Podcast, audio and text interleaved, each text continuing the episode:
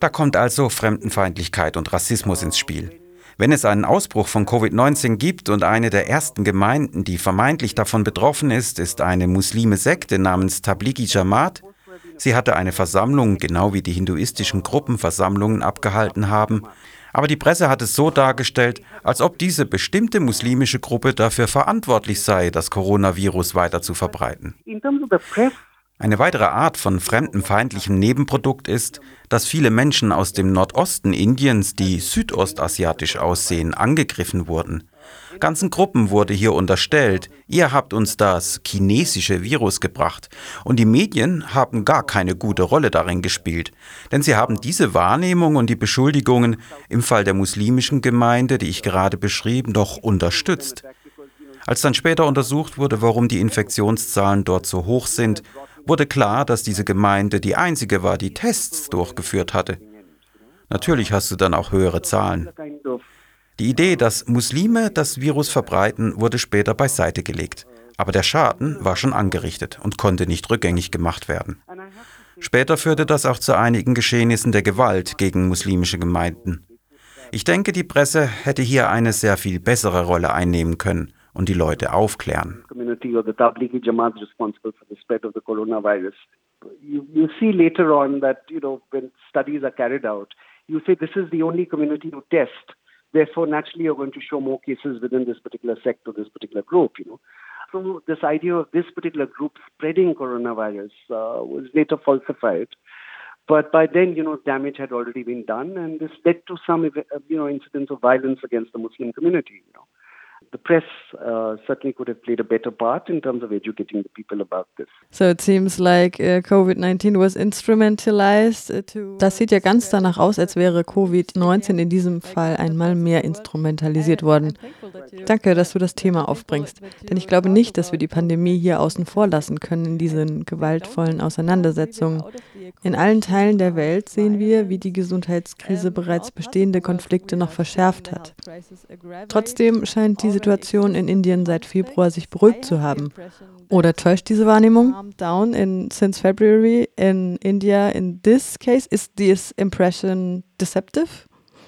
Um, you know, that's a, that's a very good point you bring up. I'd like to say in terms of, you know, that we have to look at world trends in terms of COVID 19 and the fallout. Uh, and, and, it's important to see, you know, which authoritarian regimes actually sort of come to power or benefit from this. Uh, you're also right in terms of suggesting that, you know, there's been relative calm uh, ich würde auch sagen, wir müssen uns weltweit ansehen, welche Nebenwirkungen Covid-19 gesellschaftlich hatte. Es ist ebenso wichtig zu schauen, welches autoritäre Regime an die Macht kommt und davon profitiert. Du liegst richtig in der Annahme, dass es seit Februar diesen Jahres ruhiger geworden ist, denn Proteste sind gerade nicht mehr möglich, nicht in dem Ausmaß, wie sie in Delhi Ende Februar geschahen. Es gibt eine Form von Gewalt, die aber eher im Hintergrund stattfindet. Ich gebe dir ein paar Beispiele. Zum einen hast du die systematische Demontierung der indischen Opposition. Die Bundesstaaten, die von Kongressen regiert werden, es wird versucht, sie zur Strecke zu bringen, egal mit welchen Mitteln seien sie nun verfassungskonform oder nicht. In Staaten wie Madhya Pradesh und Rajasthan wurde der Kongress demokratisch gewählt, hatte aber keine große Mehrheit. Als Covid-19 also begann, wandte sich so mancher Abgeordneter in Madhya Pradesh der BGP zu. Angeblich floss da auch Geld. Das sagt zumindest die Presse. Diese Gesetzgeber entfernten sich also vom Kongress in Richtung BGP. So war die demokratisch gewählte Regierung am Ende. Das gleiche passierte im Bundesstaat von Rajasthan, wo es eine Ausreißergruppe gibt und sich das Gericht dagegen entschied, diese zu disqualifizieren. Der Kongress wollte diese Gruppe untauglich machen, aber das Gericht entschied zugunsten der hindu-nationalistischen BGP-Regierung. Rajasthan wird der Opposition jetzt also auch weggenommen. Hinter den Kulissen geschieht gerade massive Repression der Bewegung, die sich gegen das hindu-nationalistische Staatsbürgerschaftsgesetz richtet. Die muslimischen Führungspersonen, aber auch aus linken und Studierendengruppen sowie aus Organisationen aus der Zivilgesellschaft wurden festgenommen. Das geschieht sehr diskret, fast heimlich, denn die Leute haben ja während der Ausgangssperre nicht die Möglichkeit, auf die Straße zu gehen, um zu protestieren. Wir sehen voraussichtlich einem sehr viel stärkeren hindu-mehrheitlichen und autoritären Staat entgegen, in den Zeiten nach Covid. Einem Staat, der absolut keine abweichende Meinung oder friedlichen Protest tolerieren wird. Hindu majoritarian authoritarian state that is going to be coming post COVID. Um, and a state that absolutely will not tolerate any kind of dissent or any kind of even even of the peaceful protest, which is the right of an Indian citizen, an Indian resident. It seems even that right to dissent is now not going to be tolerated. I would like to go, weil diese Idee eines Pan-Indiens relativ neu ist. Sie kam erst in den 1980er und 90ern auf. Wo liegt eigentlich die Wurzel des Nationalismus in Indien? Mit all diesen verschiedenen ethnischen, religiösen und sprachlichen Zugehörigkeiten in diesem Subkontinent, wie manche Indien nennen, was hält dieses riesige und diverse Land eigentlich zusammen? In this subcontinent that some may call India, what's holding this huge country together? You know that is a, that's um, that's a question actually for many books, I think. But I'll just take a shot at this. Mit dieser Frage könntest du viele Bücher füllen. Ich kürze mal ab. Die Indische Union wurde zusammengehalten von dem Glauben an ein säkulares, pluralistisches Land und der Idee einer Demokratie auf Grundlage der Verfassung. Diese Idee beinhaltet ein sehr diverseres Indien, wo Menschen verschiedener Staaten, verschiedener Kulturen und Sprachen zusammenleben. Was wir derzeit beobachten, ist der Prozess der Demontierung der säkularen Verfassung und des säkularen Pluralismus in Indien. Wir steuern auf eine indische Union zu, die vom Hindu-Nationalismus zusammengehalten wird. Zum jetzigen Zeitpunkt ist die Agenda noch nicht fertig. So sehr die RSS eine Hindu-Nation wollen würde, noch haben wir sie nicht. Umso mehr symbolischen Charakter hat das Errichten des Ram-Tempels auf dem Boden der zerstörten Babri-Moschee. Die Bauarbeiten beginnen morgen, am 5. August 2020. Das ist ein Geniestreich der RSS. Der andere Punkt ist, dass dem autonomen Staat Kaschmir seine Sonderrechte weggenommen wurden. Und Kaschmir ist einer der Staaten Indiens, dessen EinwohnerInnen mehrheitlich Muslime und Muslima sind. Als ob kaschminische muslimische Leute hier zur Strecke gebracht werden sollen, so scheint es. Wir haben viele Gegenden im Land, wo die Leute nicht die hindu-nationalistischen Ideale von RSS oder BGP unterschreiben. Die RSS hofft wohl, diese Gebiete mit Hilfe ihrer Familie oder ihrer nahestehenden Organisationen zu kontrollieren. Und dann gäbe es nur noch eine einzige Religion als Leitprinzip. Über die Jahre würde es fast die Form einer Kirche annehmen, eine bestimmte dogmatische Orthodoxie.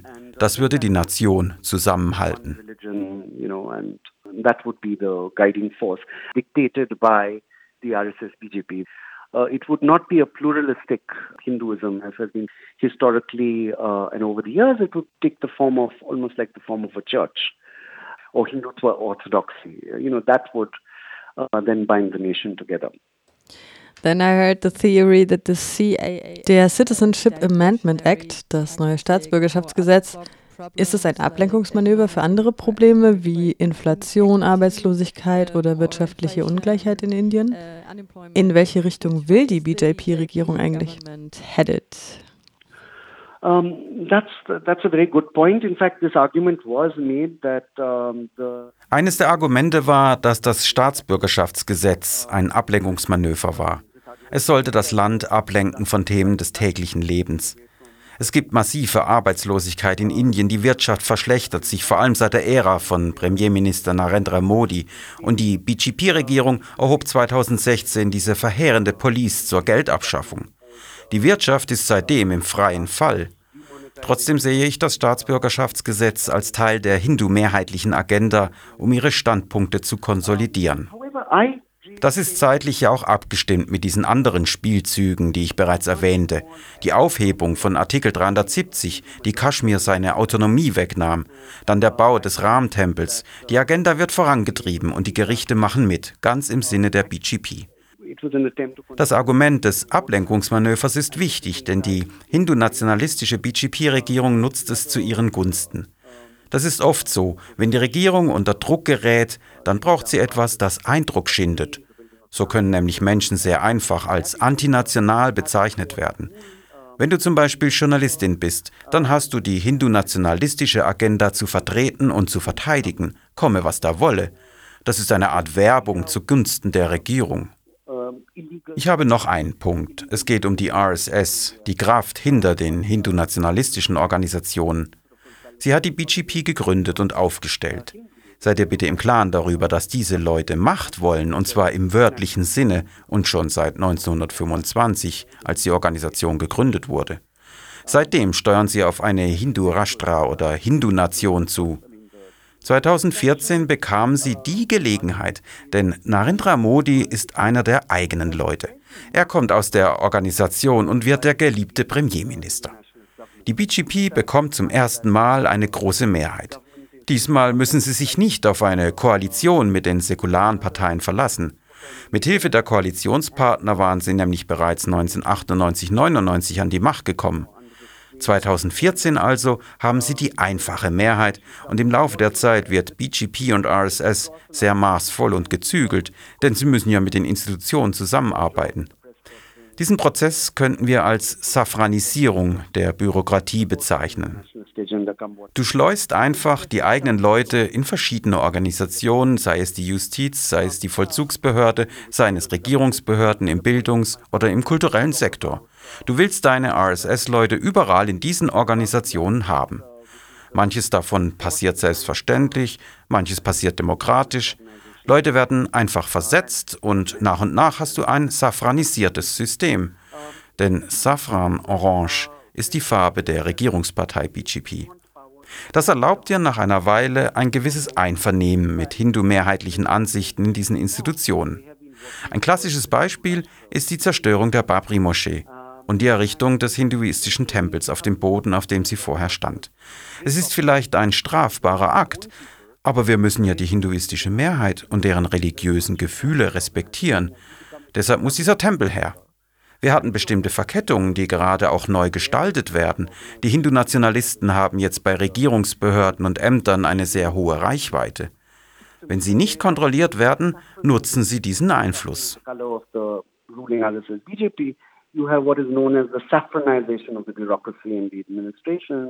I mean, a classic case here is that you were wrong in terms of demolition of the Babri Mosque.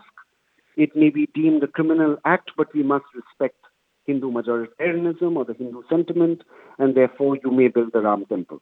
The, the, the Hindu nationalists have a very, very long reach now in terms of you know various government agencies that they are in a, in a way able to, if not control, certainly they are able to influence.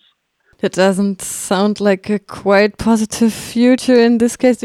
Das scheint mir nicht gerade wie eine positive Zukunft. Wagst du es, eine Prognose in der Sache zu geben? In India with the protests and um, the pogrom-like attacks on Muslims? It's a very difficult phase right now because also because of the lockdown and um, because of COVID 19, uh, it's practically impossible, I think, to organize any kind of public protest. Das ist sehr, sehr schwierig in dieser Situation der Ausgangssperre. Mit Covid-19 ist es praktisch unmöglich, einen öffentlichen Protest zu organisieren. Das absolute Hoch der Bewegung war im Dezember bis Februar. Da gab es sehr viele friedliche Proteste gegen das Staatsbürgerschaftsgesetz. Die Regierung war deshalb beunruhigt und musste darauf reagieren, denn die Bewegung hatte eine sehr starke Triebkraft und Eigendynamik. Dennoch sehe ich es nicht so, dass die zivilgesellschaftlichen säkularen Gruppen das Thema komplett aus der Hand geben würden. Ich denke, dieser Kampf wird weitergehen. Es braucht wahrscheinlich neue Formen. Wie diese aussehen werden, ist noch nicht ganz klar.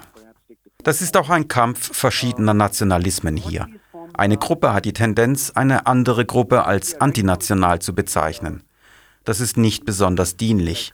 Es ist ein Kampf zwischen hindu-nationalistischer Ideologie, repräsentiert von der Regierungspartei BGP, unterstützt von der RSS.